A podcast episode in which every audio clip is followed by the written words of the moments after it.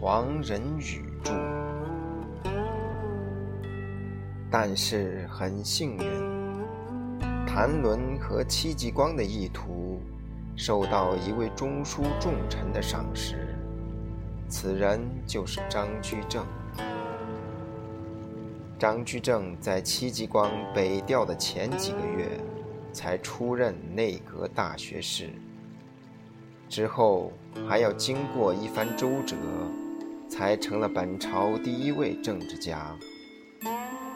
然而，他在入阁之初就有重整军备的雄心。冀州是最能吸引他注意力的一个军区。戚继光历任不久，就发觉他自己只需要专心于军备，而不必参与政治，因为凡是应当安排的事。都已经由总督和大学士安排妥帖。如果事情连他们都无法安排，当然也不必多费唇舌。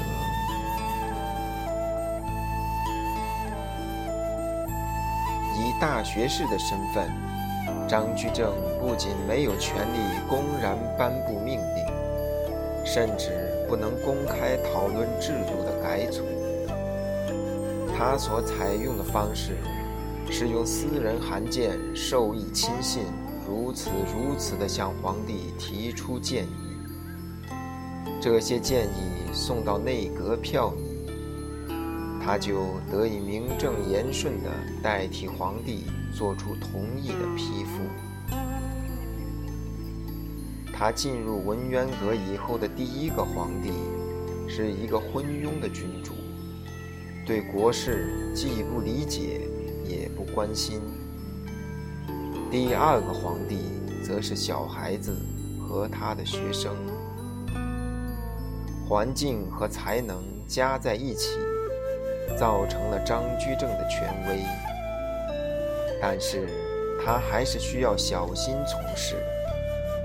帝国的官僚政治已经发展到登峰造极。成千成万的官僚在维护城县的名义下，保持各方面的平衡，掩盖自己不可告人的私利。要公然宣布改组军事制度，就等于邀请别人对自己攻击。因此，张居正不得不采取这种迂回的方式。反正皇帝站在他这一边。不论别人是否识破真相，只要举不出违背呈现的理由，则公开的攻讦和私下的流言都可以不在话下。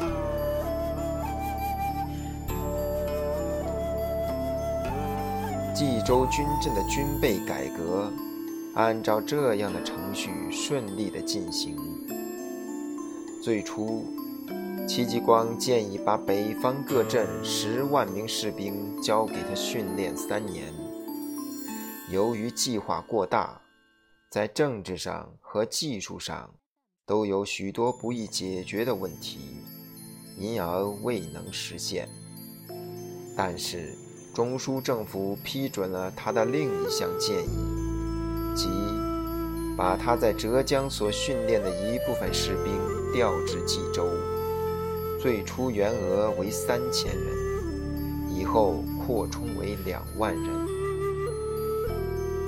张居正对戚继光极度信任，企图赋予他以这一军区统筹全局的权利，所以才拟议设立总理冀州军务的官衔，以和其他各军区的总兵相区别。无奈这一官衔在本朝史无前例，各种议论就纷至沓来，才不得已而作罢。这一计划不能实现，张居正找出了另一种办法，即把冀州辖境内的其他高级将领调往别镇，以免遇事掣肘。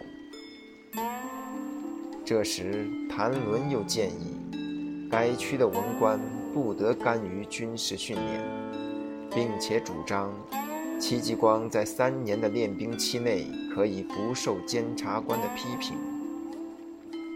后者显然又为文官们制造了违反城宪的口实，引起猛烈反对。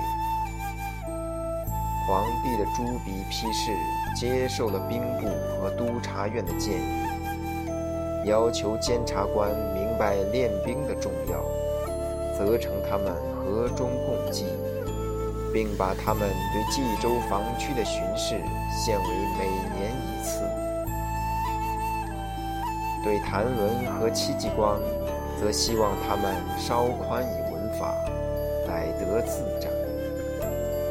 事实上，凡是故意和戚继光为难的文官，后来都被张居正不动声色地陆续迁掉。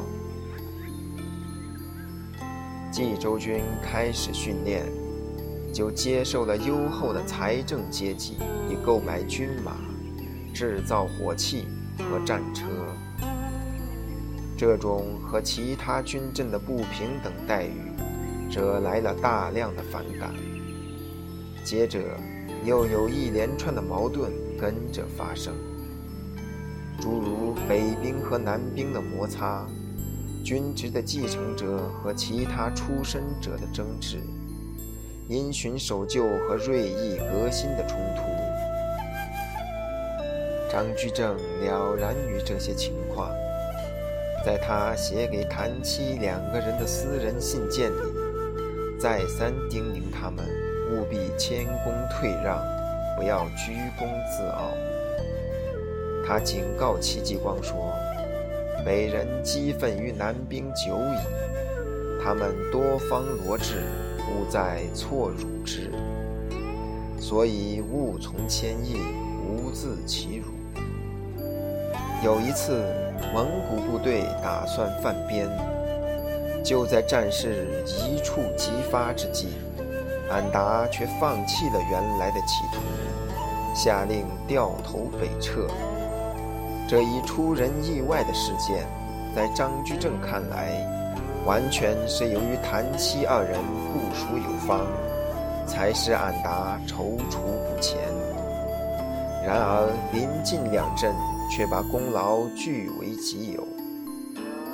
张居正虽然认为这种冒功邀赏可笑而且可耻，但是他却通知谭纶，他已经以皇帝的名义承认了这两镇的自我吹嘘，他也不让兵部查清事情的真相，以免纠缠争辩。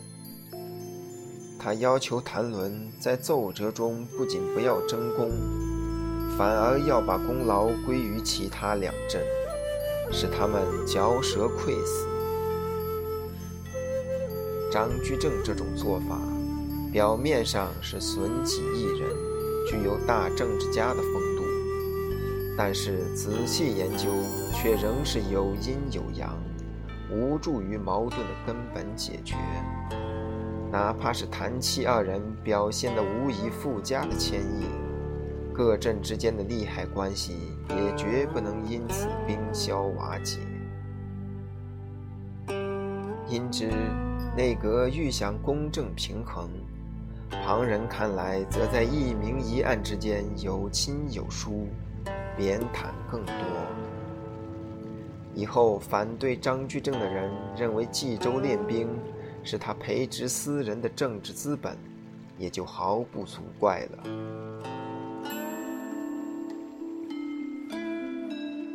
一五七七年，谭纶病死，从此张居正和戚继光的关系更为密切。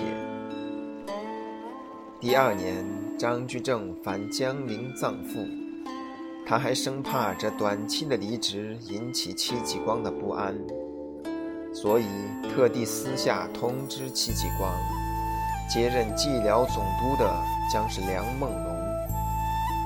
信上说。孤知此行甚非祸计，道家事完，及星夜复缺矣。既是以托之明泉宫，取乃孤之门生，最后量不相负。梁梦龙字明泉，在翰林院与张居正有师生之谊。他在万历一朝的事业，也赖张居正的提拔为多。张居正这样倾常相告，自然使戚继光更加感恩戴德。是以首席大学士的江陵之行，戚继光派出了一整连的鸟铳手作为护卫。张居正选择了其中六名随行，作为象征性的礼仪，同时也表示了首府和冀州七帅关系之密切。兹事前后，冀州总兵官的传记携带各种文件和信件。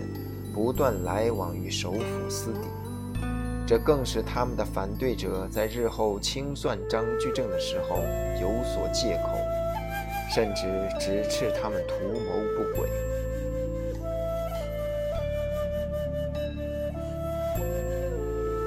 戚继光在冀州创造的战术，可以称之为步兵军官的各兵种协同。要对这种战术作出评论，必须顾及他所受到的各种条件的限制。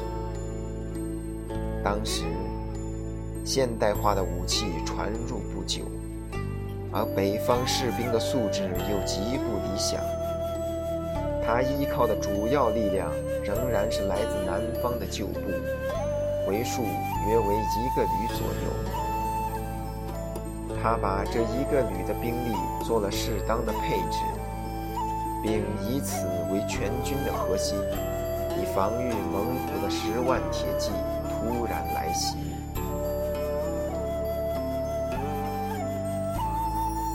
抗倭战争中使用的鸳鸯阵，是一种以小股步兵为主的战术，目的在于对付海寇，并适应南方的地形特点。而冀州军镇的任务是防御蒙古的大部分骑兵，因而这种在鸳鸯阵的基础上发展而成的新技术，也就出具了各兵种协同作战的规模。战车的使用成为这种战术的重要组成部分。这种战车的性能以防御为主，形状和民间的大车相似。所不同之处，在于民间的大车车厢两侧各有相反，而这种大车只有八片可以折叠的屏风，共长十五尺，平时平放在车辕上，作战时打开竖立在一边车轮之后以盖车厢，所以又称偏厢车。几十辆战车可以并肩衔接，摆成圆形或方形的防御据点。屏风最靠边的两扇可以前后摇摆，有如门掖，以供步兵出入。一辆战车装载佛朗机轻炮两门。用今天的标准来看。这种欧洲式的火器只能算作大口径的火枪，而不能算作炮。它以青铜或铸铁铸成，长度自三尺至七尺不等，口径则小于两寸。从炮口装入铅弹，最大型的佛朗机射程为两千尺。通常，这种火炮。以及辅助火炮的鸟铳，都在战车上屏风后发射铅弹。屏风开动，以为铅弹的出口。士兵二十人配属于战车一辆，其中十人直接附属于战车，任务为释放佛朗机；另外十人就是戚继光所强调的杀手，任务为。以藤牌、扛把和长柄单刀迎敌，杀手般的距离和战车保持在二十五尺以内。他们如果前进，战车也随之而推进。其他步兵部队仍然使用鸳鸯阵的战术。稍有差异的是，藤牌手应当匍匐前进，砍啄敌人的马蹄；长枪手则主要在于挑刺敌军，使之落马。竹制的狼筅有一部分已译为铁制。这一混成旅有骑兵三千人，步兵四千人，重战车一百二十八辆，轻战车二百一十六辆。迎敌时，骑兵在前阻挡敌人，使战车得以有充裕的时间构成战斗队形。当敌军逼近，骑兵就退入战车阵内，敌骑数在一百以下，换成旅拒不接战。只有来犯的大批敌骑进入火器的射程中约二百五十尺时，佛朗机、鸟铳和火箭等才同时释放。混成旅也可能携带重炮，其中之一俗称大将军。这种重炮重一千斤，以骡车装运，点放时则需使用大木楔入地面，使本身固定。炮筒内不用弹丸，而以小铁球和石块紧紧填实，作用是在零距离大量杀伤敌军人马。炮手在点烧火药以后，也要跳进附近的工事里，以避免受伤。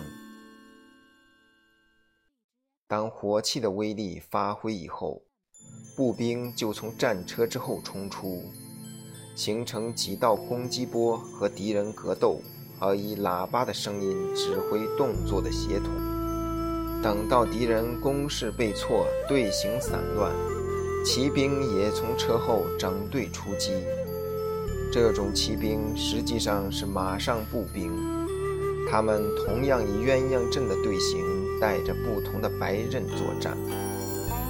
蒙古人利用骑兵结队冲锋，以迅猛的力量和气势压倒对手，戚继光未曾仿效。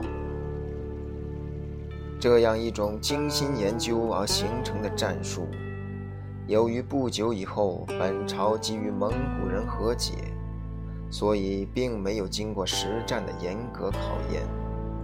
也没有在军事历史上发生决定性的影响。从纯粹军事的角度来说这个结果多少是有所遗憾的。